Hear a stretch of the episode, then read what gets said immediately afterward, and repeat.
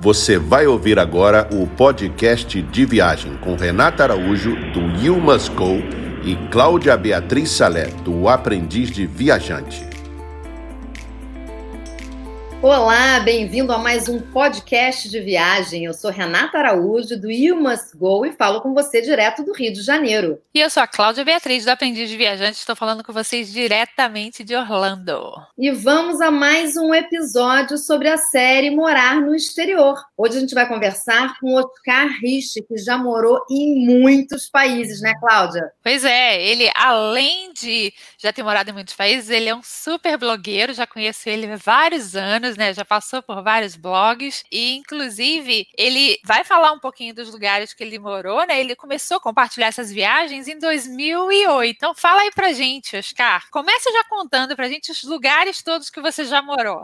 Olá pessoal, tudo bom? É um prazer estar participando do podcast de viagem aqui com vocês. Eu já morei na, na, Alemanha, morei em Singapura, nos Estados Unidos por duas vezes. Primeiro no estado de Delaware, que ninguém nunca conhece, mas fica ali no meio do caminho entre Washington DC e Nova York. E morei também em Nova York. Morei então ainda em Hong Kong, na Nova Zelândia. E Indonésia, faltou a Indonésia. E a Indonésia também. A Indonésia não foi assim tecnicamente morar por, pela questão de, de visto. A gente estava baseado em Hong Kong, só que tecnicamente morando na Indonésia. Então a gente ficava uma semana em, em Hong Kong, três semanas do mês em, em Jakarta.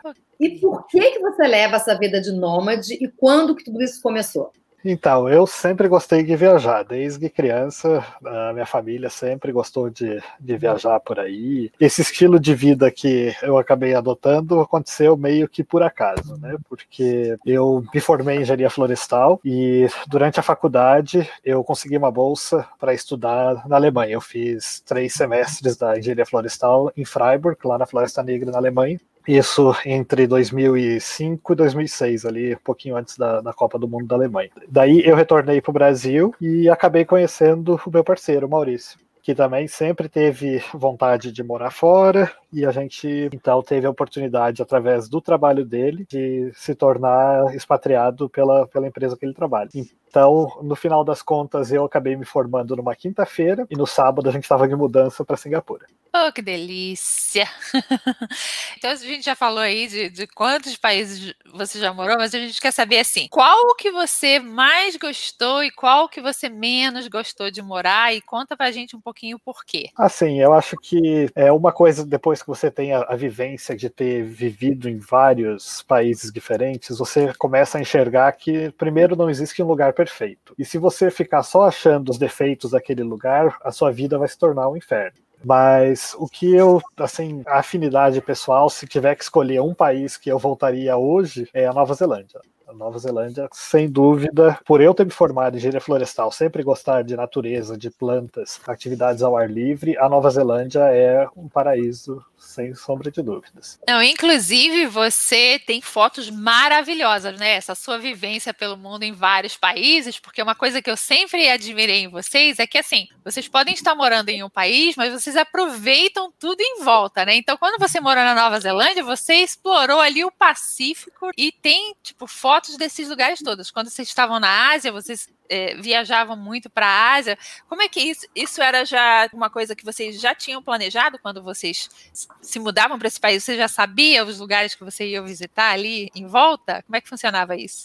Uma vez que o Maurício entrou nesse programa, a gente nunca sabe exatamente o local, o destino que a empresa iria nos mandar. Então a gente sabe que existem alguns locais que são pontos chaves da empresa que a gente iria morar um dia. Mas a gente desde o começo sempre colocou como prioridade tentar explorar o máximo que a gente pudesse daquela região que a gente estaria morando, porque não faz sentido você pegar e estar tá morando nos Estados Unidos e viajar na Ásia, sabendo que um dia com grande chance a gente moraria na Ásia. Então a gente sempre tentou priorizar aqueles lugares do, dos arredores onde a gente estava morando. Isso, inclusive, questão a gente sabe que nos guias de hoje com a questão das mudanças climáticas, querendo ou não, a viagem, né, você viajar é, transcontinentalmente tem um impacto gigante. Eu tenho um aplicativo que eu mantenho todos os voos que eu já voei até hoje, e quando eu olho lá a quantidade de CO2 que eu já emiti nas minhas viagens, dá vontade de chorar, mas ao mesmo tempo eu olho lá aquela quantidade quantidade de CO2 pelo fato de ter feito engenharia florestal, e eu já plantei muita árvore, já participei, então eu falo, a minha parte, eu, digamos, já, já dei o offset, mas é, é uma questão que a gente sempre procurou priorizar realmente os, os lugares do entorno. E a gente estava bem feliz de ter tido a oportunidade de estar voltando para o Brasil, a gente conhecer mais um pouco do Brasil, porque eu acho assim uma coisa que eu ter morado na Alemanha, ter morado na Nova Zelândia, nos Estados Unidos, por exemplo, nos Estados Unidos eu conheço dos 50 estados, eu conheço 28 estados. Aqui no Brasil, dos 26, eu acho que eu não conheço 12, sabe? Então é assim, é uma coisa que eu sou brasileiro e a gente acaba sempre relegando ah, um dia eu vou voltar para casa e, e viajo por lá, mas então veio a pandemia, a gente estava até com o projeto, gente, nosso objetivo era, antes de ir embora do Brasil, era visitar todas as capitais brasileiras. Né? Só que veio a pandemia o negócio, os planos estão meio on hold no momento. Mas então a gente sempre teve essa, essa vontade de explorar os locais perto de onde a estava morando, até porque você economiza muito tempo no deslocamento e tem muita coisa para conhecer e na Nova Zelândia, então a gente sabia que a Oceania e a África seriam os lugares mais difíceis da gente morar. Então, quando surgiu a oportunidade de a gente mudar para Nova Zelândia, na verdade era um projeto de bem curta duração, seriam de seis a oito meses. Mas a gente falou, não, vamos mesmo assim, porque a Nova Zelândia é o paraíso na Terra, como todo mundo fala.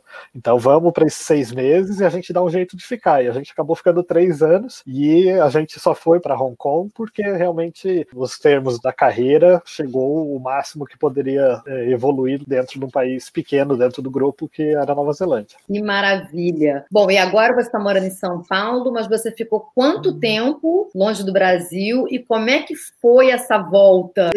O que você estranhou? Conta um pouquinho como é que foi essa impressão de voltar para o próprio país depois de tanto tempo. Então, a gente saiu do Brasil, eu, como eu falei, eu morei na Alemanha no tempo da, da faculdade, ainda antes de conhecer o Maurício, eu morei por 18 meses Daí eu voltei para o Brasil, fiquei um ano. Então, eu, digamos, não foi a primeira vez que eu tive esse choque reverso que eles falam, né? De você voltar para casa. Então, a primeira vez eu sofri muito mais do que a segunda vez. Mas respondendo a pergunta, então a gente foi embora em 2008 e voltou agora em 2019. Então, foram 11 anos fora do Brasil. Mas foi uma experiência, assim, muito boa, na verdade, porque, assim, uma coisa que a gente acaba morando no exterior, a gente acaba perdendo muito da, da relação familiar. Eu tive um problema pessoal, né, com meu pai, que ficou doente, e foi muito difícil, assim, eu nunca tive problema algum de morar fora, a questão da distância, graças ao Skype, internet, a gente sempre estava mais próximo. Eu brinco que eu falava mais com a minha mãe do que eu falava com meu, o meu irmão, que mora na mesma cidade, fala com a minha mãe. Mas quando tem uma questão de doença na família, é complicado. Então, a oportunidade de voltar e resgatar esses laços familiares, essas amizades, foi uma coisa muito boa, assim. E, e a gente sabe que o mundo está esperando pela gente. A hora que a gente quiser ir embora de novo, é só questão de, de se programar que a gente dá um jeito e vai. Mas foi muito legal essa experiência de estar aqui de volta. Ainda veio essa pandemia, então a gente nunca pensou que isso iria acontecer. A gente tá, tá morando em São Paulo. Eu, na verdade, não estou em São Paulo no momento. Eu estou aqui no interior de São Paulo, na chácara onde os meus sogros moram. Então a gente literalmente está morando com os meus sogros, aproveitando esse tempo de pandemia para resgatar todo esse tempo que ficou 11, 11 anos longe da família. Agora a gente está junto com eles aqui, curtindo eu, como engenheiro florestal, estou me realizando, porque é uma das coisas que sempre eu me formei em engenharia florestal, sempre gostei de planta, mas essa questão de você ter uma vida nômade, uma coisa que você não pode levar de um país para o outro são plantas, por as questões fitossanitárias de um país para o outro. Então eu ia, me mudei para Nova Zelândia, tinha lá um monte de planta, mas na hora de ir embora eu precisava achar uma casa adotiva para ficar com as minhas plantas. Então isso está sendo uma coisa bacana assim de estar tá podendo cuidar das plantas aqui e isso aqui vai ficar porque é propriedade da família família. Muito legal. E quais são as desvantagens e as vantagens de se mudar tanto? Você consegue hoje em dia já pensar assim, o que, que tem de vantagem e desvantagem nessas mudanças todas? A maior vantagem que você sempre está mudando é que você não acumula tanta coisa. Quanto mais a gente está viajando, mais a gente percebe que a gente precisa menos coisas para ser feliz. Apesar assim, né? Quando você mora nos Estados Unidos, você compra tudo. Então, tipo, quando a gente morou nos Estados Unidos, a nossa mudança cresce um monte. Mas isso é normal, né? Porque, querendo ou não, nos Estados Unidos o apelo do consumo é muito grande. Só que essa, esse negócio, você está sempre mudando, você sempre está olhando aquela papelada antiga do escritório, então sempre dá uma, uma bela de uma limpa, assim. Então, essa é uma vantagem que eu acho bacana. A sua vida fica mais enxuta, digamos assim agora é a nossa oitava mudança, né? Que a gente já teve algumas mudanças dentro do mesmo país, então a gente tá craque, assim, ah, vamos mudar, que nem a gente com essa questão da pandemia, a gente tá, a gente alugou o um apartamento em São Paulo, tava tendo uma despesa enorme para manter o apartamento, condomínio, mas aí desde março a gente ficou em São Paulo que umas quatro noites, aí falar, ah, acho que a gente deveria devolver o apartamento a gente tem um apartamento aqui no Brasil, em Curitiba, que a gente originalmente, digamos, é de Curitiba. Daí vamos ficar no nosso apartamento de Curitiba e vamos levar uma vida meio nômade, indo, ficando na casa dos nossos pais, vamos curtir um pouco, aproveitar essa distância que, esse, esse momento que a pandemia permitiu de, do trabalho remoto e vamos curtir um pouco essa, essa possibilidade de estar mais próximo da família, que é justamente um dos motivos que também nos trouxe de volta para o Brasil as desvantagens você está mudando sempre, você acaba fazendo amigos no lugar e daí você tem que recomeçar tudo de novo, mas ao mesmo tempo é um processo, né? Ah, vai ter que refazer amizade de novo, mas depois você tem amigos espalhados pelo mundo inteiro. Então, assim, hoje, se eu quiser ir viajar para Singapura, eu tenho amigos em Singapura que me recebem sem eu precisar ligar que eu tô indo para Singapura, é só chegar e, e avisar. Tipo, eu fiz amizades tão boas, assim, por exemplo, em Singapura, um casal de amigos nossos que eu sou padrinho do filho deles, né? Então, é uma coisa assim que a gente ganha, né? Então não, não chega a ser uma desvantagem. Então é, é, o que eu sempre, eu sempre digo: a gente tem que enxergar sempre a metade do copo cheio. Então, a maior desvantagem, eu digo, da nossa questão da mudança é pelo fato de nós sermos parceiros do mesmo sexo, é a questão do visto. Né? Isso sempre foi a coisa que mais incomodou. Porque, por exemplo, quando a gente mudou para Singapura em 2008, não fazia nem 10 anos que Singapura tinha descriminalizado o homossexualismo. Então, por exemplo, a gente chegou e como que eu vou ficar em Singapura? Eu tive que aplicar para um visto de estudante. Na época, eu falava muito pouco inglês, porque eu cresci em Santa Catarina, desde criança sempre falei alemão. Esse também foi um dos motivos porque eu consegui a bolsa para estudar na Alemanha. Então, eu mudei para Singapura, recém-formado, sem experiência, sem poder exercer a profissão, porque eu não, não tinha o domínio domínio da língua, que era o mínimo inglês. Então, quando a gente mudou para Singapura, a gente teve que investir num curso reconhecido pelo governo de Singapura, que uma das línguas oficiais é o inglês, para eu poder ficar, digamos, legalmente no país pela questão do governo de Singapura não reconhecer parceiros do mesmo sexo. Quando a gente então mudou de Singapura para os Estados Unidos, na época a Suprema Corte ainda americana não tinha reconhecido parceiros do mesmo sexo, apesar de vários estados já terem legalizado o casamento, mas por eu ser estrangeiro, o que vale era a lei federal. Então, enquanto a Suprema Corte não reconheceu parceiros do mesmo sexo, eu não tinha um visto de dependente. Maurício teria um visto de trabalho, L1. Se eu fosse do sexo feminino, eu ganharia automaticamente um visto L2, e isso não aconteceu na época que a gente mudou em 2000 2012. Mas daí que vem a questão de eu amar ainda mais a Nova Zelândia, que foi o primeiro país que a gente mudou e que eu pude ter visto de dependente sem problema nenhum. Por sinal, o meu visto era melhor do que o visto do Maurício porque Sim. ele só poderia trabalhar na empresa com a qual levou ele para Nova Zelândia e eu poderia trabalhar com o que eu quisesse. E graças a essa possibilidade, a gente estar tá vivendo em diferentes locais, eu comecei o meu blog de viagem, na época era uma Oscar, e ele acabou se tornando a minha principal ocupação. Não digo que eu ganhei dinheiro com isso, mas me realizou muito, por muito tempo, profissionalmente e, e como pessoa por exemplo, todo mundo elogia muito as minhas fotos, né? Eu nunca fiz um curso de fotografia, eu aprendi tudo sozinho, sabe? A gente ganhou um super blogueiro e os relatos do Oscar são maravilhosos, assim, super detalhados e como eles viajam, né, pelo mundo todo. A gente acabou ganhando. A engenharia florestal perdeu um lá, mas a gente se deu bem com um blogueiro e fotógrafo de primeira linha. E não vai sair um livro ou um guia daí, não? Tantas experiências? ah, um dia sai. mas é uma coisa que, é, quem sabe um dia, eu, assim, um, um, livro de fotos é uma coisa que eu realmente penso ainda um dia em fazer. Mas ainda não surgiu a oportunidade e eu ainda quero viajar mais. E, e o problema vai ser é, selecionar as fotos, né? porque eu tenho pelo menos meio milhão de fotos já. Caramba, meio milhão de fotos! É, ah, não, tenho... não vai dar num livro, não. Você vai ter que fazer uma série, você sabe, né? É. Mas já começa separando isso, né? Porque é. para não chegar lá, já vai separando por, por países e tudo mais. Se você tivesse que dar algum conselho para alguém que vai morar fora, o que, que você diria para essas pessoas? Você morar fora, você tem que ir de coração aberto, você tem que estar preparado para uma transformação na sua vida. Você nunca mais vai ser a mesma pessoa que você era. Quanto mais você for aberto, flexível, tolerante, mais fácil vai ser sua adaptação. É claro que vão ter momentos difíceis, tem aquele na, na psicologia, né, do expatriado, existe todo aquele negócio, a primeira fase que é a lua de mel, daí o choque de realidade, mas você tem que estar tá preparado para novas experiências e você tá com o coração aberto, com a sua mente aberta para novos conceitos, novas realidades, vai fazer toda a diferença. Com certeza.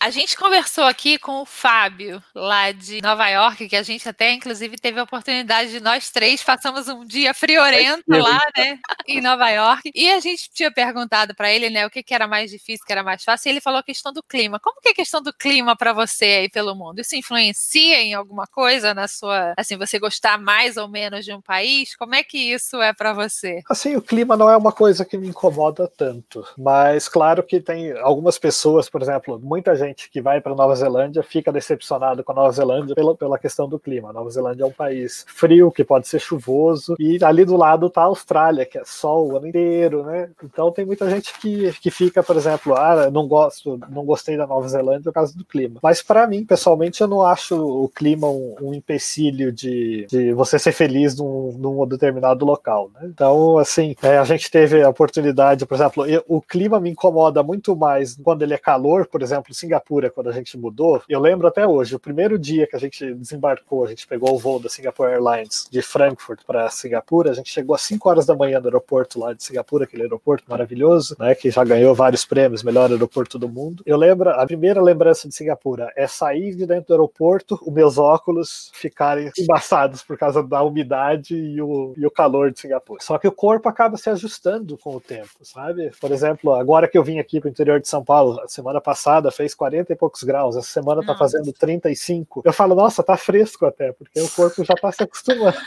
sabe? É. Então é uma coisa assim que, para algumas pessoas, isso realmente é, é um, um problema, um negócio difícil de se adaptar. Mas eu, pessoalmente, nunca tive grandes desafios com o clima, assim, não. É preciso ser adaptável, né? Principalmente nessa vida de mudar a cada dois anos, né? É. Tem... E assim, eu pessoalmente adoro, por exemplo, morar num país temperado que você tem as quatro estações, sabe? Assim, uma coisa que me deixa deixavam assim chateado em Singapura, por exemplo, é o fato de você não ter as quatro estações. É sempre quente, úmido ou quente, úmido um pouco mais seco sabe? Então, assim, você não ter essa questão da, de ter as quatro estações, você curtir o verão, curtir a primavera, a profusão das flores, daí vem o outono. Agora, por exemplo, a gente está no mês de outubro, né? Então eu entro no meu drive de fotos aqui no Amazon, fico relembrando todas as viagens que a gente fez pela região da Nova Inglaterra nessa época do ano, é a coisa mais linda do mundo. É, aquelas árvores todas, e Nova York nessa época também, né? Fica lindo. E é uma coisa que no Brasil a gente também não tem, né? Também sinto muita falta.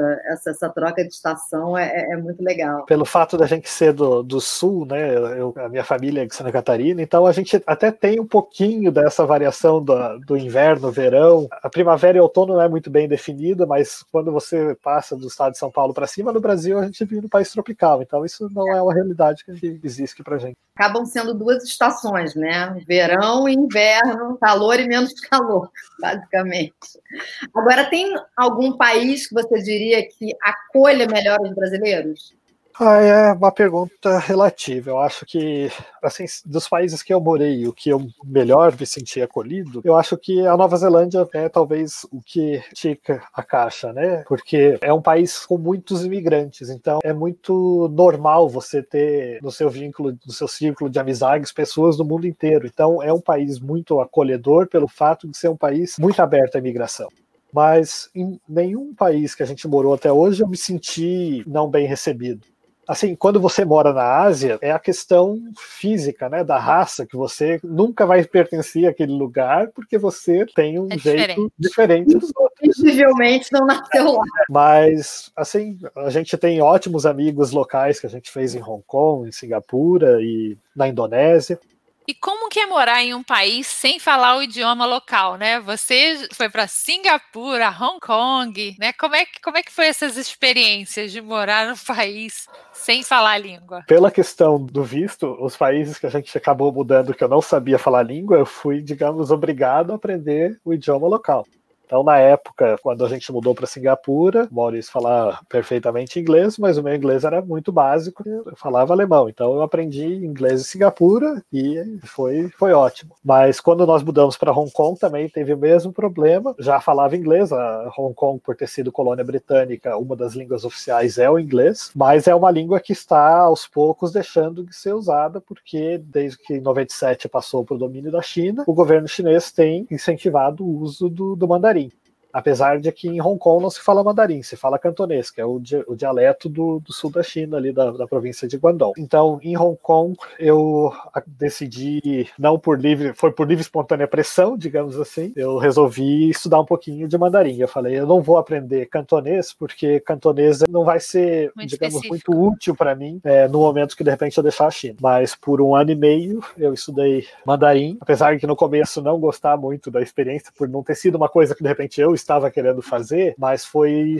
muito enriquecedor no final das contas. Assim, eu, a gente viajar, a gente viajou bastante para a China continental e você conseguir entrar num táxi dizer para onde você queria, o que você quer comer, sabe? Poder se, se locomover perguntando para os locais. E, tipo, é muito divertido você pegar e chegar para um chinês e falar para ele alguma coisa e eles não estão acostumados com o ocidental falando chinês sabe? Então eles assim meio que levam um susto, sabe? Eu lembro até hoje, eu estava com a minha tia uma vez lá em, em Hong Kong, no, a minha tia foi me visitar e a gente foi fazer aquele passeio no, no Buda gigante em Hong Kong. Daí a gente pegou aquele teleférico que leva uns 40 minutos para chegar até no Buda, e daí na, na, mesma cabine foi um casal de chinês, e a gente sabe que chinês não necessariamente tem a, a maior educação do mundo, né? E estavam falando super alto, tipo, enchendo o saco, né? E daí eu pedi para eles se eles podiam fazer um pouco de silêncio, porque a gente queria curtir um pouco o passeio. Daí eles olharam assim, mas como que ele fala? chinês, né? Mas sempre te entendiam. Ah, entendia. Claro que a, a, o chinês é uma língua bem difícil de se aprender, porque é uma língua tonal, né? Existem quatro entonações que significam coisas completamente diferentes. Então, esse é um dos maiores desafios. Então, a gente, estrangeiro, a gente sofre um pouquinho para acertar a entonação das, das palavras, mas aos poucos vai, vai pegando e, e eles entendem quando você está falando alguma coisa. Aliás, por falar em idioma, a gente estava comentando aqui antes sobre essa série nova, né, do, do Netflix Emily em, em, Paris, e aí tem exatamente essa questão do francês, né? Dela tentar falar francês e a pessoa ficar corrigindo de volta e ela tá achando que tá falando igual e não tá, né? É, é isso aí no, no mandarim é especialmente complicado. Mas imagina, só de você falar, nossa, parabéns, que deve ser realmente bem difícil. Aí eu voltei para São Paulo, eu até continuei fazendo o curso de mandarim, daí veio a pandemia, eu dei uma parada, mas eu pretendo voltar, porque é uma língua que se você não pratica, acaba perdendo, né? Eu era fluente em alemão também, desde que eu voltei da Alemanha, voltei duas vezes a passeio, estou bem enferrujado. Se eu ligo a Deutsche Welle, por exemplo, eu entendo 95% do que está sendo falado, mas para falar assim, dá uma mistura de inglês e alemão no momento. Daqui a pouco volta. Agora, qual é o melhor país para comer? Nós somos aqui duas comilonas, nossos ouvintes a gente sabe que também adoram comer bem. Na, na sua listinha aí de países que você morou, qual que você mais gostou em termos de gastronomia? Ah, aqui também tem mais dois comilões que adoram Adoro comer. Comer. Até, na época que a gente estava morando na Ásia, eu até criei um Instagram só de, de comidinhas, é o Culinária Viajante. Nós somos apaixonados pela culinária asiática. Eu brinco assim que o único país da Ásia que não tem uma culinária, digamos, bacana é as Filipinas. A gente ter tido a oportunidade de, de morar na Indonésia por um tempo, é, não é uma cozinha que é muito conhecida por nós brasileiros, mas é uma cozinha com muito regionalismo, muita coisa diferente. É, eu, eu, digo assim, a gente sempre gostou de, de, experimentar as comidas locais, por exemplo, em Hong Kong a gente teve algumas experiências bem diferentes, comer aquele ovo preservado, Tanzania Eggs, uh. sabe? Que, assim, o gosto não é ruim, só que a nossa cabeça diz que não é bom, sabe? Então é, é uma experiência conflitante, mas a gente tem que estar aberto a conhecer as coisas na época que a gente. Eu já tô. Você perguntou as comidas favoritas, já tô indo para as experiências meio doidas, né? Mas, Mas voltando ainda para as comidas favoritas, então, a cozinha indonésia eu acho uma delícia. A tailandesa, sem dúvida, uma das minhas favoritas. E a comida chinesa. A comida chinesa, no Brasil, a gente tem, conhece muito pouco da comida chinesa. O que a gente chama de comida chinesa é o rolinho primavera, o chop suey mas a comida chinesa tem uma diversidade incrível, né? Cada região da China tem as suas especialidades. Eu não comia nada de comida apimentada até mudar para a Ásia. Quando a gente mudou em Singapura, eu era um pouco relutante de experimentar comidas diferentes e coisas, mas foi mudando. Eu, eu brinco assim, a gente foi embora de Singapura, daí que eu descobri que eu gostava de comida apimentada, né? E daí senti um pouco de saudade. Mas quando a gente voltou a morar na Ásia, quando a gente voltou para Hong Kong, a gente aproveitou bastante, né? Na, na, China, por exemplo, uma das nossas culinárias favoritas é a culinária de Sichuan, que é famosa pela, pela pimenta. Tem alguns pratos assim que tem mais pimenta do que carne, por exemplo. A gente adora as, as, experiências culinárias que eu. Eu sei que vocês vão sempre em busca de dim sum, né? Onde ah, vocês vão tem que achar um, um bom é. dim sum. É, eu assim até brinco, né? Tem uma rede de dim sum, né? De dumplings, que ela é originária de Taiwan, que é o Din Tai Fung. Eu já introduzi tantos brasileiros a esse, a esse vício que eu, eu brinco que eu deveria ser o embaixador da, embaixador da marca até, né? Porque não tem uma pessoa que eu conheça que tenha experimentado esse restaurante e não tenha se apaixonado pelos Xiaolongbao, né? Que são as, as trouxinhas de... Tem, tem vários sabores, né? Mas geralmente de porco, que são maravilhosos. Tanto é que quando a gente mudou né, da Ásia, mudou para os Estados Unidos, na época, eu acho que até hoje, na verdade, só tem esse restaurante, só tem na costa oeste. Na verdade, acho que tem em Seattle, tem em Los Angeles. É Seattle e Los Angeles. A vantagem também dessas cidades da Ásia, Singapura, Hong Kong, essas metrópoles, é que também tem culinária do mundo inteiro, né? Então, se você quer um pouquinho, você pode comer comidas de qualquer lugar do mundo, né? Principalmente Singapura e Hong Kong são duas cidades extremamente cosmopolitas, de alta cozinha. É, os melhores chefes do mundo têm filial de restaurante nessas cidades o que você quiser comer nessas duas cidades você encontra, sabe? desde a carne de cachorro até o mais renomado restaurante francês. Carne de cachorro é bolo.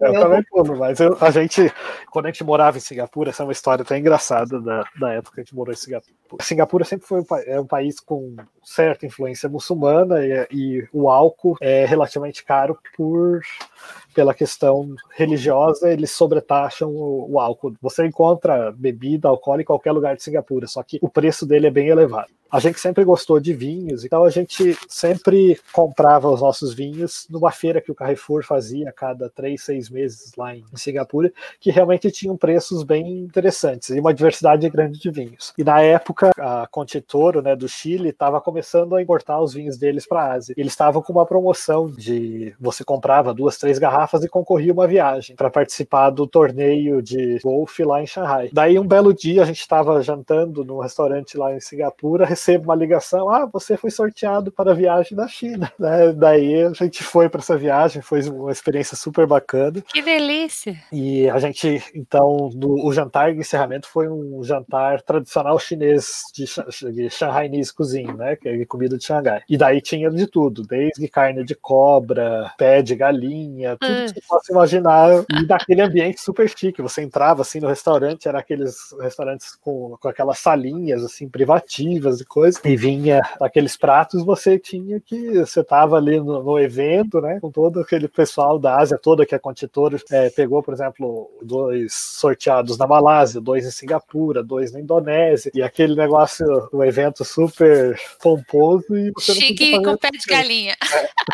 e qual desses países todos que você morou, qual que você considera que tem a melhor qualidade de vida? Qualidade de vida é sem dúvida a Nova Zelândia. Eu Acho também... Nova Zelândia ganhou em quase todos os quesitos aí, hein, na sua lista, né? Eu acho que o único quesito que eu não mencionei a Nova Zelândia foi a culinária, mas a culinária da Nova Zelândia também é muito boa. Ela é uma culinária moderna, os ingredientes muito frescos também, né? Mas voltando ao quesito qualidade de vida, pelo fato de ser um país, né? A Nova Zelândia tem, acho que hoje deve estar chegando a 5 milhões de habitantes, né? Um terço desses habitantes moram na cidade de Auckland, que é a principal cidade do país, na Ilha Norte. O resto da Ilha Norte tem o outro um terço da população, e a Ilha Sul, que tem três vezes o tamanho da Ilha Norte, tem um terço. Então, você tem um país do tamanho mais ou menos do estado do Tocantins, com uma população de 4 milhões de habitantes. Nossa. Então, é muita área verde e qualidade de vida, né? Agora, eu achei que você falou muito pouco da Alemanha. Que cidade que você morou? A Alemanha sempre foi a minha paixão. Desde criança, eu sempre quis morar na Alemanha, né? Por ser descendentes, a família do meu pai ser de descendência alemã. Eu sempre fiz alemão na escola e sempre foi um sonho morar na Alemanha. É, eu morei em Freiburg, ali no sudoeste da Alemanha, na fronteira, 60 quilômetros da fronteira com a Suíça, é, 40 quilômetros da fronteira com a França. Só que foi uma experiência diferente ter vivido na Alemanha, porque eu vivia como estudante, eu tinha uma bolsa limitada, eu viajei muito na Alemanha como estudante, que a Alemanha tem essa característica de fomentar a viagem entre os jovens, né? Tem o Schönes Wochenend Ticket, que era um ticket que na época custava acho que 30 euros, você podia é, dividir em cinco ou seis pessoas, dava 5 euros, você poderia viajar pela Alemanha inteira com os trens não de alta velocidade, os trens normais. Então, não, eu não ficava um final de semana em Freiburg, eu estava sempre viajando ali pela, pela região, principalmente da Floresta Negra, conheci todos os cantinhos da Floresta Negra e foi uma experiência muito boa. Só que é uma questão diferente porque não tinha o poder aquisitivo de frequentar bons restaurantes. Você ia no restaurante mais barato que tinha porque você era estudante e tinha que fazer a conta fechar no final do mês. Mas teve a experiência de viver na Alemanha foi muito boa também. Que maravilha. Bom, eu, tô adorando essa volta ao mundo com o Oscar, tá dando mais vontade de viajar, não tá não, Cláudia? com certeza. Só faltou a última perguntinha aqui que a gente esqueceu, que é qual que é o mais fotogênico? Eu já acho que eu até sei já qual que vai ser. eu também. Assim, eu vou então decepcionar vocês, eu vou dizer que é os Estados Unidos. Uau!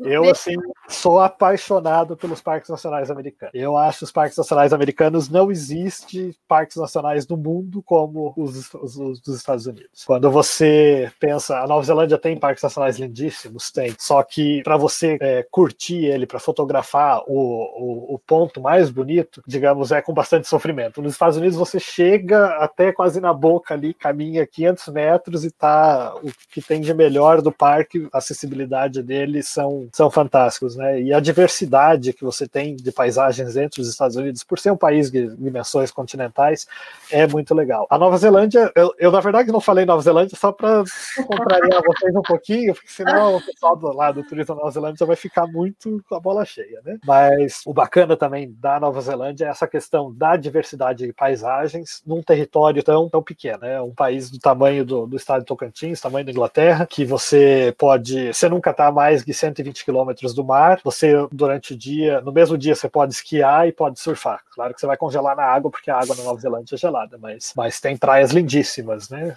Para você tirar foto, fotograficamente falando, a Nova Zelândia é também é show de bola. Eu acho que, mas os Estados Unidos ainda na questão dos parques nacionais, porque o que falta na Nova Zelândia, digamos, para fotografia é a questão histórica. A Nova Zelândia é um país muito novo, então assim não tem ah o negócio mais antigo da Nova Zelândia tem sei lá 120 anos, sabe? Quando você já vai para os Estados Unidos você tem mais história. Não é que nem você ir para a Europa, que você tem cidades nos Estados Unidos que você vai para New Orleans, vai para Savannah, tem um pelo histórico de arquitetura muito bacana de você você fotografar. E isso falta um pouco na Nova Zelândia. Então, fotograficamente falando, eu acho que nos Estados Unidos ele é mais completo. Olha isso, surpreendeu. Mas esse papo foi bom demais, hein? Eu falei, deu vontade não só de morar em um lugar, mas vários, né?